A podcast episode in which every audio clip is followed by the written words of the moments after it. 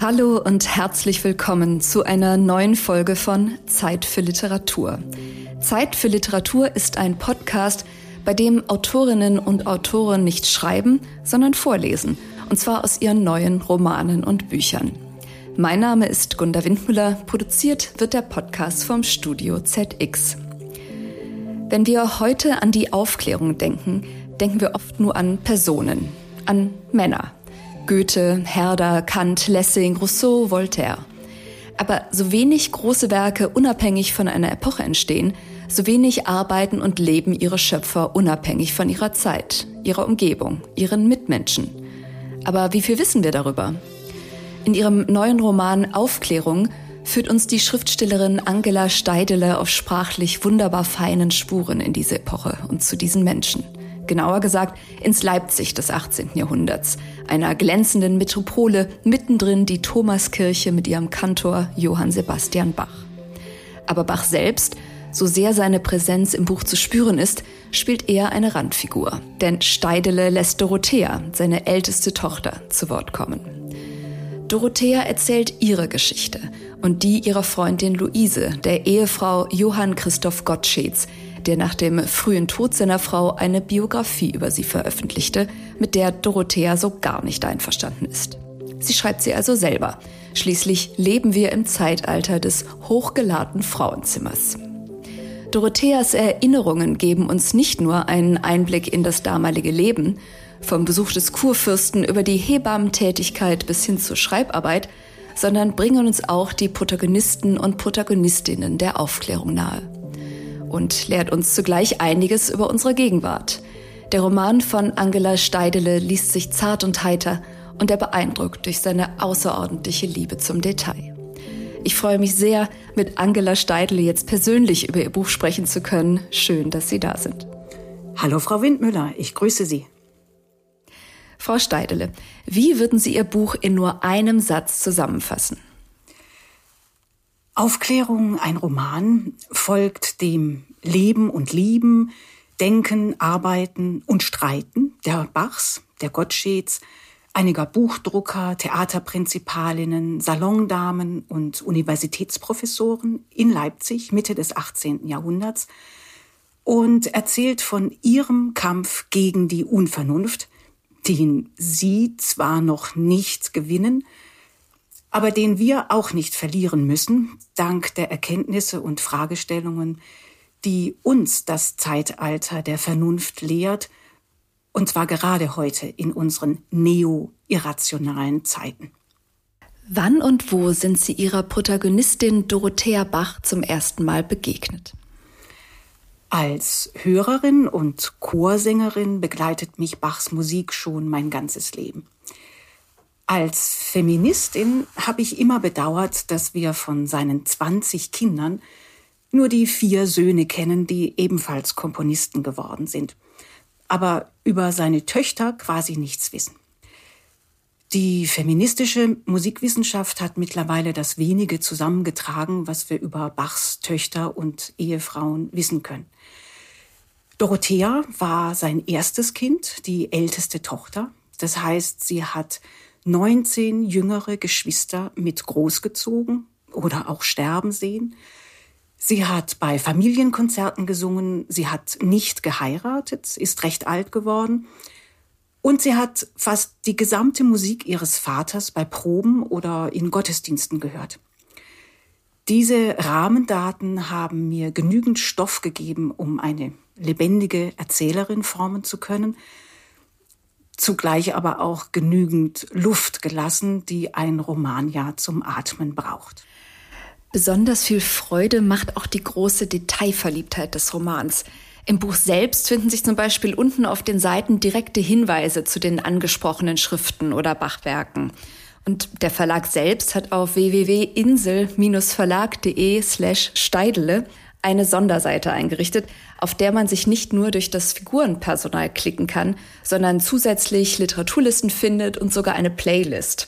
Als Leserin kann man also vollumfänglich eintauchen in die Zeit. Haben Sie das beim Schreiben ähnlich gehalten? Ich muss gestehen, ich bin heillos in das 18. Jahrhundert verliebt.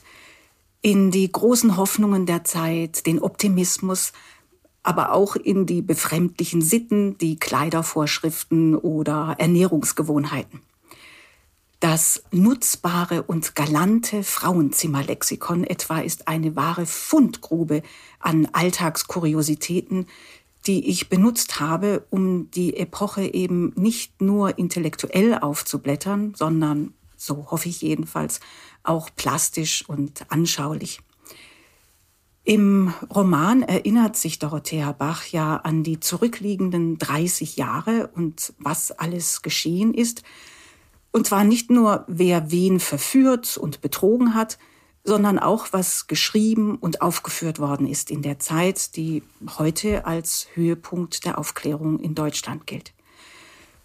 Bei den Theaterstücken, die sie miterlebt, bei den Zeitschriftenartikeln, die ihr Luise Gottsched diktiert, bei den Reden, Grammatiken oder auch Schmähschriften, die sie mitbekommt, habe ich mich genauestens an die Chronologie und die Überlieferung gehalten, wie natürlich auch bei den Werken ihres Vaters, die komponiert und aufgeführt werden im Roman. Wen all diese Hinweise neugierig machen, der findet eben auf der besagten Website des Inselverlags mehr Informationen und kann selber weiter denken, lesen und forschen, ganz im Sinne der Aufklärung. Sie haben es schon angesprochen, gerade von Persönlichkeiten wie Bach oder Gottsched haben wir ein gewisses Bild im Kopf, aber über die Frauen der Epoche wissen wir viel zu wenig. Wie haben Sie sich dem Personal Ihres Buches also genähert? Zunächst habe ich eine Unmenge an Quellen gelesen. Wir befinden uns ja im tintenklecksenden Säkulum. Wissenschaftlich ist mittlerweile auch viel über Luise Gottsched veröffentlicht worden, also die Übersetzerin und Dramatikerin, auch über die Theaterprinzipalin Caroline Neuber, die Schriftstellerin Christiane Marianne von Ziegler oder auch die Physikerin Emilie du Châtelet. Nur sind sie in ihrer Bedeutung leider noch nicht allgemein durchgedrungen. Da fehlt noch die feministische Korrektur unseres Geschichtsbewusstseins. Meine eigentliche Aufgabe war es jedoch, diese Fülle von hinreißendem Stoff, anmutig, spannend, ich möchte sagen oder vielleicht besser hoffen, gewitzt zu erzählen. An den weiblichen Figuren hat mich zum einen fasziniert, welche bedeutenden Leistungen ihnen etwa in der Physik oder in der Bühnenkunst gelungen sind, obwohl man ihnen den Zugang zu den Universitäten verwehrt hat. Zum anderen fand ich es aber ebenfalls sehr aufschlussreich und höchst erzählenswert, dass sich die Weiber schon damals darüber zerstritten haben, wie die Sache der Frauen voranzutreiben ist. Auch bei meinen männlichen Figuren war mir im Übrigen ein neuer Zugriff wichtig. Gottsched kennen die meisten ja nur, weil Lessing ihn in seinen Briefen, die neueste Literatur betreffend, der Lächerlichkeit preisgegeben hat. Dabei verdankt Lessing alle Waffen seiner schneidenden Sprache eben dem Literaturprofessor und Sprachwissenschaftler Johann Christoph Gottsched. Und seine, also Lessings frühe Dramen sind ohne die Komödien einer Luise Gottsched nicht denkbar. Allerdings mit dem Unterschied, dass Lessings Frühwerke abstoßend, plump, frauenfeindlich sind man muss sie halt nur mal mit dem gesunden Menschenverstand einer Dorothea Bach lesen. Warum sollten wir uns denn heute mit dem 18. Jahrhundert beschäftigen? Was macht es so aktuell? Die Aufklärung hat zuerst die Fragen gestellt, die uns heute noch bewegen. Also, wie können die Wissenschaften das Leben aller Menschen verbessern? Oder wie werden wir Vorurteile los? Wo endet Freiheit und beginnt Verantwortung? Oder warum helfen uns Toleranz und Weltoffenheit mehr als geistige oder auch nationale Enge?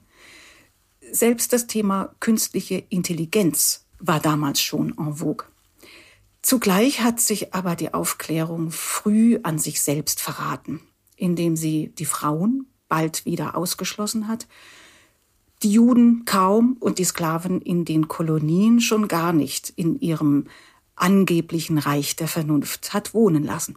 Die Ideale der Aufklärung sind bisher in und an der Wirklichkeit gescheitert. Aber ich meine, dass es deshalb gerade umso notwendiger ist, die Aufklärung neu zu denken. Es geht mir also nicht um Verklärung, sondern eher um eine Aufklärung 2.0. Denn die Ideale der Aufklärung sind zeitlos. Vernünftig denken, auch überdenken, prüfen, verwerfen, überzeugen, auch sich überzeugen lassen. In diesem Sinn ist die Aufklärung keine abgeschlossene Epoche, sondern ein nie endender Prozess. Und wir alle dürfen mitdenken. Frau Steidle, Sie werden uns jetzt aus Ihrem neuen Buch vorlesen. Wo setzen Sie an? Brauchen wir ein Vorwissen? Nein, wir brauchen kein Vorwissen. Ich fange einfach mit dem Anfang an.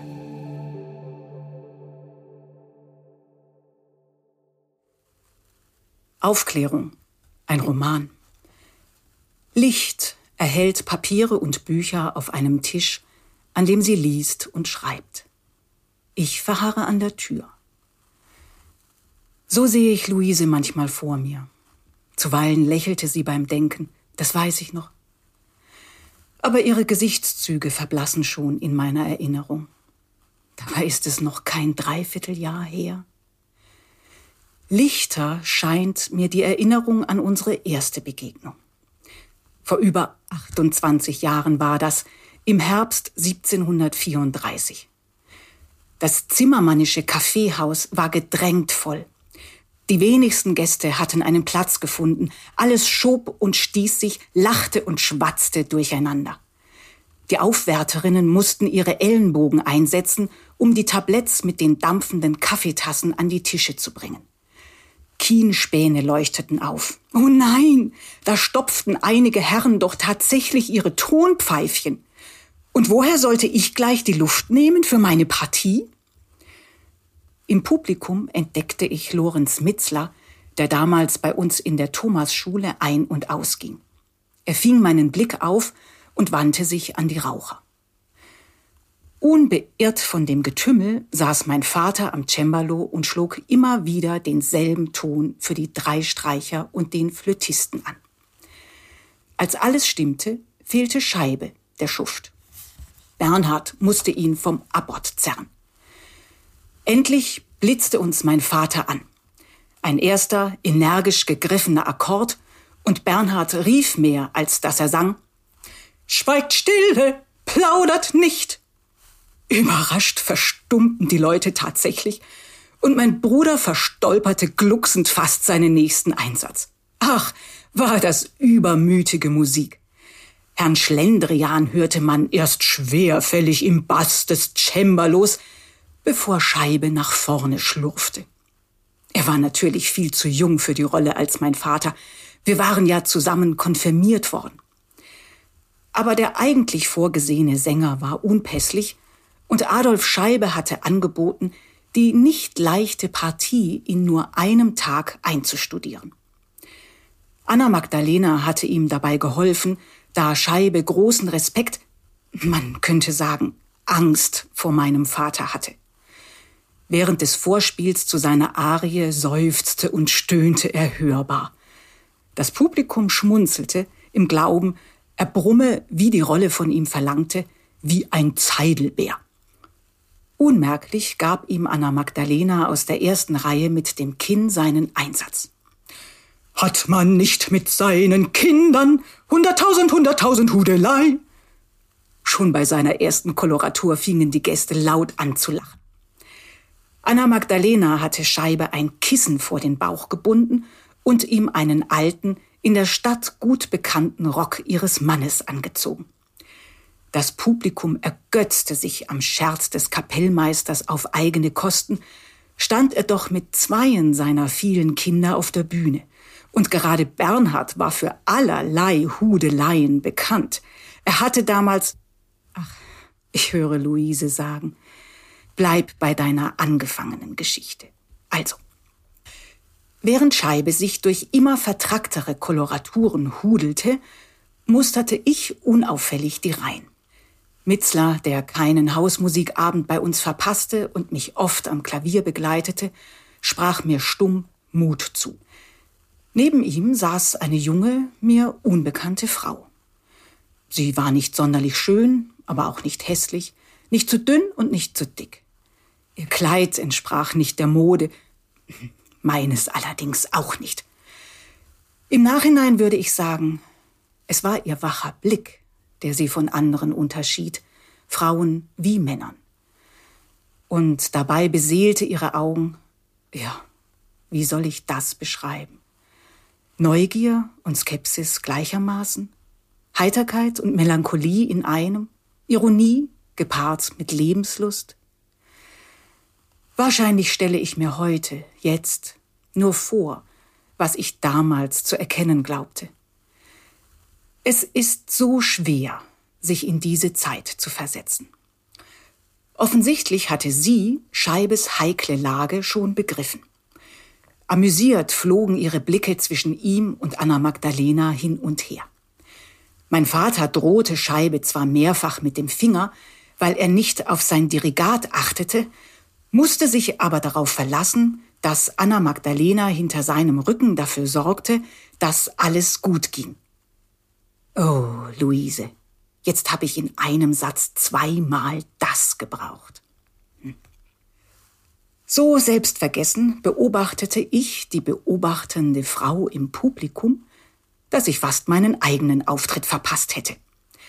Mein Vater musste im Takt mit dem Fuß in meine Richtung stampfen, damit ich aufstand und mein Rezitativ sang. Dürfe ich nicht dreimal am Tag Kaffee trinken, würde ich ein verdorrtes Ziegenbrätchen. Die Frau im Publikum blinzelte mit den Wimpern, als bliese ein Windstoß sie an. Ich fühle noch heute, wie rot ich anlief. Doch während sich Traversflöte und Streicher zart umschmeichelten, dachte ich, der werd ich's zeigen. Die wird sich wundern, wie schön ich singen kann. Ei, wie schmeckt der Kaffee süße, lieblicher als tausend Küsse. Mein Vater hatte das voller Schalk komponiert. Mit gespielter Unschuld kostete ich auf Süße die schmelzenden Kantilinen aus. Doch ich war ja nicht dumm und alt genug, um zu wissen und mit hochgezogener Augenbraue wissen zu lassen, dass die Tochter in der Kaffeekantate nicht nur vom Kaffee träumt. Meine Stimme saß und alles, selbst die großen Intervallsprünge und die zahlreichen Triller flossen mir leicht aus der Kehle. Die Gäste lauschten hingerissen, sogar mein Vater schien zufrieden. Nur jene Frau tuschelte hinter ihrem Fächer lebhaft, allerdings nicht mit Mitzler, sondern mit dem Mann an ihrer anderen Seite. Lachte sie mich aus? Scheibe bekam davon nichts mit. Angestachelt von den Rufen aus dem Publikum, wurde er in seiner nächsten Arie übermütig und warf mir feurige Blicke zu. Mädchen, die von harten Sinnen sind nicht leichte zu gewinnen. Damals im Konfirmandenunterricht hatten wir ein bisschen geäugelt. Aber ich hatte nichts zugelassen und Ewigkeiten nicht daran gedacht. Jetzt trieb er mich vor allen Leuten in die Enge. Was sollte das denn bloß? Das passte doch gar nicht zu seiner Rolle als mein Vater. Wie hatte ich mich auf diesen Auftritt gefreut? Mein erster großer. Und jetzt stand ich kreuzunglücklich auf der Bühne. Neben mir ein impertinenter Bassist und vor mir diese Frau, die sich über mich lustig machte. Als ich wieder dran war und sang Ach, ein Mann, ach, ein Mann. Wahrlich, dieser steht mir an. Wenn es sich doch balde fügte, dass ich endlich vor Kaffee, ehe ich noch zu Bette geh, einen wackern Liebsten kriegte, sprühte beißende Häme aus ihren Augen. Obwohl das Publikum tobte, die Studenten pfiffen und gleich zweie ihre Mütze nach mir warfen, schämte ich mich in Grund und Boden. Und als wäre alles nicht schon schlimm genug, stand mitten in unserem Schlussterzett auf einmal Herr Henriki wutschnaubend auf, ballte die Faust in Richtung meines Vaters und bahnte sich eine Schneise zum Ausgang. Bernhard Scheibe und ich wären fast aus dem Takt geflogen, als die schwere Flügeltür des Kaffeehauses mit einem gewaltigen Rums zuknallte. Jene Frau aber verfolgte das alles genau und machte sich im seitwärts getuschelten Gespräch bereits einen Reim darauf. Jetzt erst erkannte ich Professor Gottsched. Wie hatte ich so blind sein können? Sie musste die Danzigerin sein, die er gerade geheiratet hatte. Ihr war schon ein Ruf vorausgeeilt. Hatte sie doch bei Breitkopf bereits zwei Bücher veröffentlicht. Die Damenwelt Leipzigs war daher hochgespannt, was für ein Wundertier sich der Herr Professor da aus der Ostsee geangelt hatte. Sehr vertraut, ja verliebt, steckten sie hinter ihrem Fächer die Köpfe zusammen. Am Ende klatschten sie, zu meiner großen Verwunderung begeistert, erhoben sich sogar, so dass sich mein Vater dankend in ihre Richtung verbeugen musste. Eigentlich sah sein grünblauer, schlichter Rock kaum besser aus als der alte, den Scheibe trug. Warum ließ er sich nicht endlich einmal einen besseren schneidern? Sein Hemd war nur plissiert, kein Kragen, kein Spitzentüchlein, nichts durfte seinen Hals einengen. Und die Perücke erst, die seinen Kopf wie eine Frauenhaube umgab und ihn behäbiger aussehen ließ, als er war. Schlecht gepudert war sie außerdem. Ich weiß noch, ich nahm mir vor, Elisabeth gehörig auszuschelten. Ein Blick zu Anna Magdalena beruhigte mich. Sie war sitzen geblieben. Schließlich gehörte sie als Frau des Kapellmeisters mit zur Truppe, und es wäre ungehörig gewesen, wenn sie mehr wie nur höflich applaudiert hätte. Ah, als höflich natürlich. Luise, dass mir das immer noch passiert. Jetzt lächelte Anna Magdalena mir zu. Wie oft schon hatte sie mir im Unterricht gesagt, du musst singen, als gelte es dein Leben. Heute hatte ich sie zum ersten Mal verstanden. Da hakte mich mein Vater unter und ging von der Bühne ausgerechnet zu der Unbekannten.